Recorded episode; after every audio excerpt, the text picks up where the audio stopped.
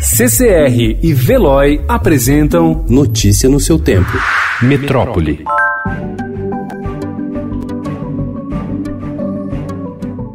O número de mortes provocadas pela Covid-19 no Brasil tem dobrado a cada cinco dias. Nos Estados Unidos, essa duplicação ocorre a cada seis dias e na Itália e na Espanha a cada oito. O dado consta da última nota técnica do Monitora Covid-19, um sistema da Fiocruz que agrupa dados sobre a pandemia do novo coronavírus e revela a velocidade com que a epidemia se dissemina no Brasil.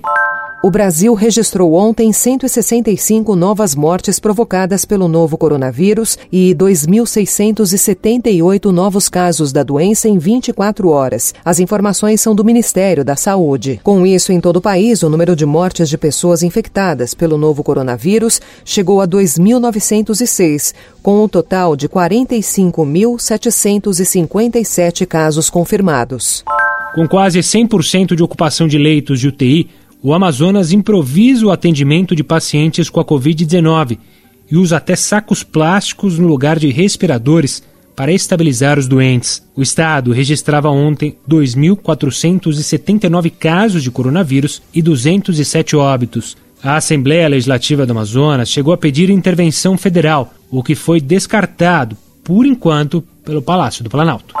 Operando no limite da capacidade por causa da pandemia do novo coronavírus, hospitais do Rio de Janeiro já têm dificuldades para realizar novas internações. Dezenas de pacientes estão sendo transferidos diariamente para unidades do interior, algumas a mais de 100 quilômetros da capital. A ocupação das UTIs disponíveis beira os 80%. Para tentar dar conta da demanda cada vez maior por vagas, a Prefeitura do Rio de Janeiro pretende contratar mil leitos com a rede privada. Com filas na rua em espaços para atender suspeitas de coronavírus e poucos leitos disponíveis, o Pará vai agora recorrer a médicos cubanos. A Procuradoria-Geral do Pará liberou ontem parecer jurídico com as orientações técnicas necessárias à contratação pelos órgãos estaduais de 86 profissionais estrangeiros que ali já atuaram na década passada para reforçar o atendimento de Covid-19. Os médicos devem atuar no hospital de campanha instalado no Hangar, Centro de Convenções da Amazônia, na capital paraense, e nas unidades básicas de saúde e de pronto atendimento do município. Ao anunciar medidas ontem para a abertura econômica do estado de São Paulo, o governador João Dória, do PSDB, afirmou que a quarentena em vigor no estado para retardar a propagação do coronavírus poderá continuar para depois de 10 de maio. Nós não estamos dizendo que deixaremos de ter quarentena depois do dia 10 de maio. Nós teremos o Plano São Paulo que vai estabelecer áreas, setores que poderão ser distendidos e outros não. O governo ainda divulgou projeção de que o estado terá 3.200 mortes por coronavírus em 3 de maio, quando a doença deverá atingir o seu pico. Dessa forma, o número de mortos seria multiplicado por 3, dados os atuais 1.093 óbitos.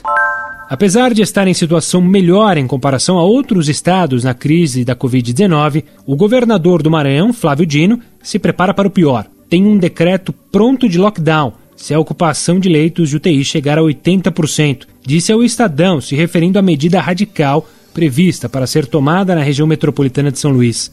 A rede estadual de saúde do Maranhão tem 400 leitos de UTI, 132 exclusivos para o coronavírus. A Alemanha autorizou os primeiros ensaios clínicos de uma vacina contra o coronavírus. A droga, que será testada em pacientes voluntários, foi desenvolvida pela empresa alemã BioNTech em parceria com a gigante americana Pfizer. Na terça-feira, o ministro da Saúde do Reino Unido, Matt Hancock, afirmou que também está investindo na pesquisa por uma vacina contra o coronavírus e uma pesquisa da Universidade de Oxford começará os testes em humanos nesta quinta-feira. A hidroxicloroquina, medicamento utilizado contra a malária e promovido como uma possível cura para a Covid-19, não mostrou eficácia contra a doença e esteve associada a mais mortes, segundo os resultados de um estudo divulgado na terça-feira. A análise do governo dos Estados Unidos sobre tratamentos com o remédio em militares veteranos foi publicada no site do New England Journal of Medicine e ainda não foi revisada por outros pesquisadores. Os cientistas analisaram os registros médicos de 368 veteranos hospitalizados em todo o país e que morreram ou receberam alta até 11 de abril. Notícia no seu tempo. Oferecimento CCR e Veloy.